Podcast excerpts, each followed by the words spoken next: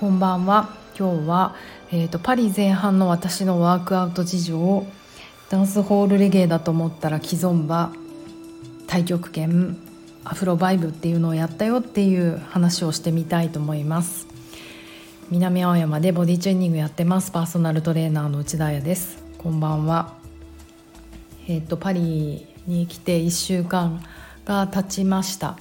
えーと、2つぐらい前のラジオで、えーと、来てすぐヨガやってよかったよ、うん、チューニングされたよっていう話をしたと思うんですけどもうそれで味を占めてしまってやっぱワーク、うん、なんか踊ったりボディーワークやろうって思ったのでもうね仕事しようってちょっと思ったんですけどみんなに詫びてオンラインレッスンやろうと思ってたんですけどパーソナルねオンラインコンサルとか。ごめんもうちょっと楽しすぎて仕事ができないというお詫びを昨日 LINE で みんなに入れさせていただいて、まあ、私の予定としては昼観光夜ダンス、まあ、朝ボディーワークっていうテーマで動いております。えー、とまずはえーとね、ダンスホーダンスホー、えーとね、ダンスホールラガっていうタイトルだったんですよ。こうレゲエのことをラガって言ったりするんですけど。でダンスホールっていうのは、まあ、踊れるレゲエですね。簡単にざっくり言うと。ボブ・マーリーみたいなこうちょっとチンタラしたスローなああいうクラシックなのも大好きですけどもっともっとなんかショーン・ポールみたいなバンバン踊るやつ。ブジュバントンとかシャバランクスとか ついてきてください皆さん。あの踊れるレゲエですね。うん。であの私ねあのレゲエの男性習っているので知ってるものかもうね知ってるものじゃないと置かなくていけないと思ってダンスホールラガっていうクラスに行ってみました。スタジオは、えー、スタジオアーモニックというところでアーモニック。ハーモニーハーモニーですよね。フランス語って H 読まないみたいなんですよ。だからスタジオアーモニックで、えーと、マレ地区という、まあ、パリのなんか東側のおしゃれ地区にありますすごくいい場所にある素敵なカフェが周りにいっぱいあったりして行きやすいですね。で、えーと、多分パリでは老舗の、えーと、ダンススタジオになるみたいでえっ、ー、とねすごいスタジオも7つぐらいあってクラシックバレエとかコンテンポラリーダンスとかあとジャズもちゃんとあって夜はこうストリートダンスがちょぼちょぼ入ってくるっていうようなバランスのいいスタジオでしたね、まあ、全ジャンルのダンスがあるというか、うん、そこであのクリストファー先生だったかな。アーモンドクリアーモアーモンドだけないね。なんかアーモンドバークリストファーみたいな。お名前のあの先生のダンスホールレゲエと思ってあの張り切って参加したらいやすごい楽しかったんですけどなんかね曲がすごいスローでエモいんですよ。で難しいんですよねスローなものを踊るってなぜならあの結構な勢いで腰を振ったりするんですけど腰を振るっていうかなんかゆっくりバンバンって振るとすぐ腰痛くなっちゃうんですよ。そうそれでえー、これダンスホールレゲエだけど男の先生なのに結構エモいなと思って踊ったらお家で調べたら「キゾンバ」っていうジャンルの曲なんですよ。しかもあの歌ってる人がもうダンダンサーキゾンバっていう人で「ストーニー」っていう曲ですごいこれ19万いいねされてるから多分世界的に流行ったんだろうなっていうちょっとラテンな曲でちょっとかけてもいいですか？かけます。途中からかけちゃおうかな。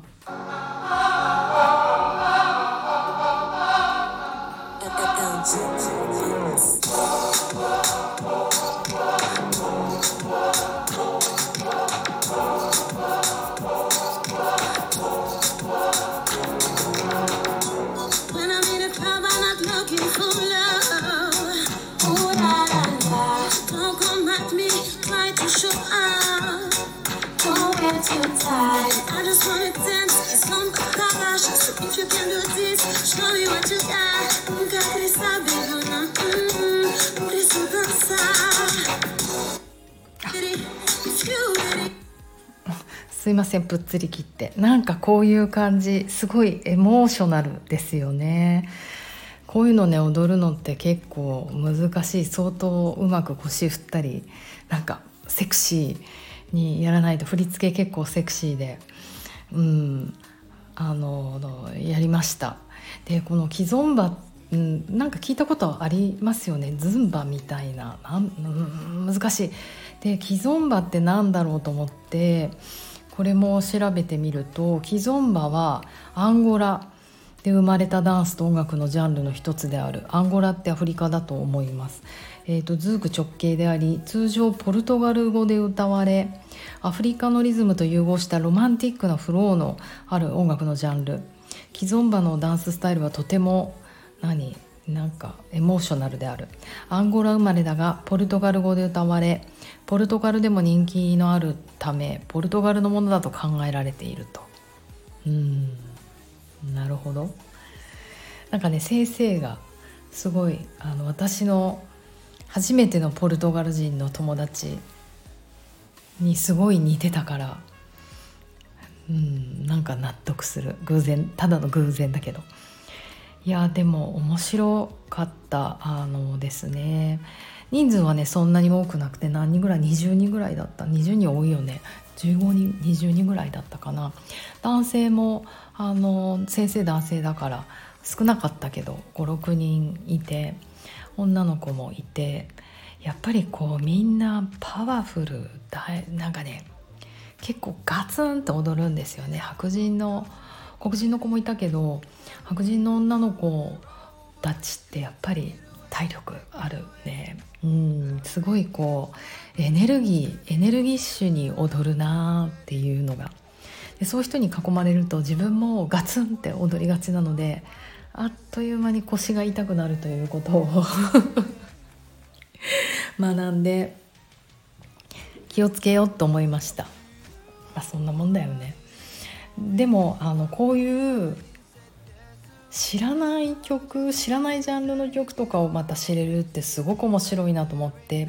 で多分こういうあなんかアフリカ系の曲とかラテン系の曲とかそういうこのラテン系の人たちが多いこの場所ポルトガルも隣隣だっけ？隣の隣とか近いですからね。であの私がこの住んでるところも移民の方たちのエリアなのでそれこそアフリカ系の人たちとかも多いしこういうジャンルのものがものすごい盛んですこっちは。既存馬のクラスとか。本当はこの既存馬って2人で踊るみたい、うん、ペアダンスなんだよね。まあそれそうね。こんなセクシーだから2人で踊った方がいいと思うんですけどそういうのもね非常に盛んだと思います。だからそういうダンス好きな人来るといいよ本当に。いっぱいあるんだと思うクラスが。私がちょっとこのストリート系のものしか見てないからサルサまではちょっと惚れてないですけどアフロビーツとかアフロダンスとかもいっぱいありますね。うんあすごい。こんなんでもういっぱい8分喋っちゃった。そして次の日は太極拳に行ったんですよ。あの私のお家の家人のえーとお世話今回お世話になっているお家の副島彩ちゃん。私は添と呼んでるんですけど彩ちゃんも結構体のケアしていて毎週太極拳に通いだしたっていうのをね今年に入ってから聞いて彩にも絶対受けてほしいっていうことだったのでついていったんですけど非常に先生素敵でした。あのなんだろう。ねえこう白人の先生だったんだけどこうそういう人がこういう地で太極拳を広めてるっていうのもすごくなんか意外だった。でも太極拳でマーシャルアーツだもんね。うん、で先生空手から空手から入ってる方なのでもう体はあのもちろんしっかりなさってるけど動きがかなりしなやかで繊細であのー私は太極拳は自分が病気の回復の時にだから1年ぐらいかな、うん、それぐらいしかやらなかったけれどもとてもムーブメントが結局ダンスだなって思ったんですよ。全部円だし流れるようだし、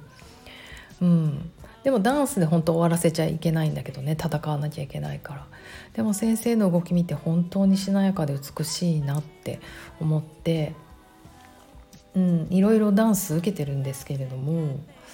やっぱり人数多く教えてるっていうところもあると思うんですけど、うん、今回会った太極拳の先生が一番エレガントかも動きが。うん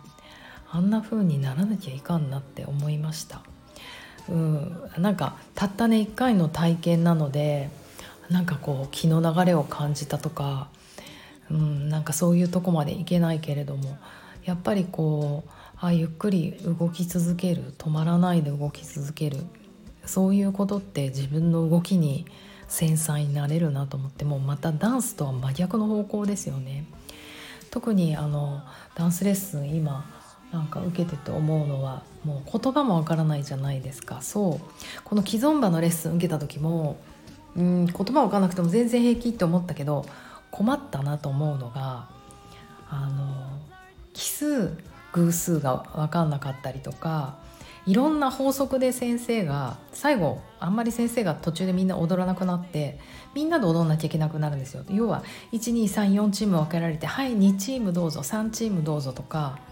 4チームどうぞ、まあ、それだったら楽でいいんだけど偶数だけ出てこいとか奇数だけ出てこいとかなんかあの前半分座ってるとか後ろ半分踊れとか言われる時にもうざわざわみたいな。よくわかんないから隣の子といつもこう隣の子の目を見てあの合図してもらう「行け」とか「今踊っちゃダメ」とか。うん、そうだからもうダンスはねほぼ勢いですね。うん、とにかく勢いで踊る、まあ、それと対局にあるのがあの太極拳で太一で。やっぱり繊細に自分の体の声とかを聞きながらもう繊細に体の中でウェーブ作っていくみたいなものなのでこれね両方できたら最強だなっていつも思います。うん。あの、そう楽しかったな太極拳。でえっ、ー、と太極拳そうで最後はあのアフロバイブバイブレーションのバイブあのバイブス上げてこうみたいなアフロバイブスか。うん、であのこれもスタジオアーモニックだったのか朝お昼ぐらいのレッスンだったんですね。でこれはもしやって思ったんですけどなかなかねやっぱダンススタジオねあのそんなにあお昼間ってレッスンないんですよねみんな夜来たくなる。で昼に来る人たちってやっぱりこうちょっとスポーツクラブに行きたくなるような人たちだから、うん、ワークアウト系かもなと思いながら行ったらまさにワークアウト系でした。でこれクイーンジーさんっていうアフリカ系の人なのかな、うん、先生が教えてくれてでとてもなんか、うん、社交的でいい人で、えー、なんかみんなフランス語で大丈夫みたいなことを言われ全然ダメです英語でと思って。言ったら「分かった今日私は英語を今勉強してるからちょうどいいから英語で説明します」って言って英語で説明してくれてこのアフロバイブっていうのをアフロバイブダンスワークアウトって言い方をしてて彼女たちはこの、まあ、教会みたいのを作ってると。でこれを世界に広めていこうと今していて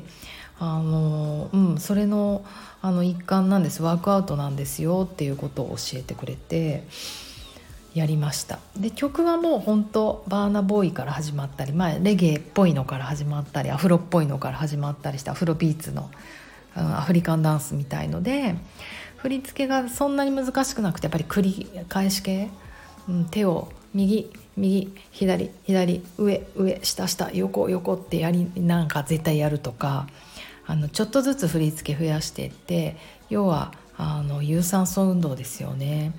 まあ、だからエアロビクスの代わりにこうアフロバイブしようよとかいうやつかな。なんかレ、えー、と今レゲトン？レゲトンじゃない。なんか流行ってるじゃないですか。ズンバだズンバ。スポーツクラブでねズンバレッスンとかやってる人がいるとかよく聞きますけどそれのアフリカンバージョンなんだと思う。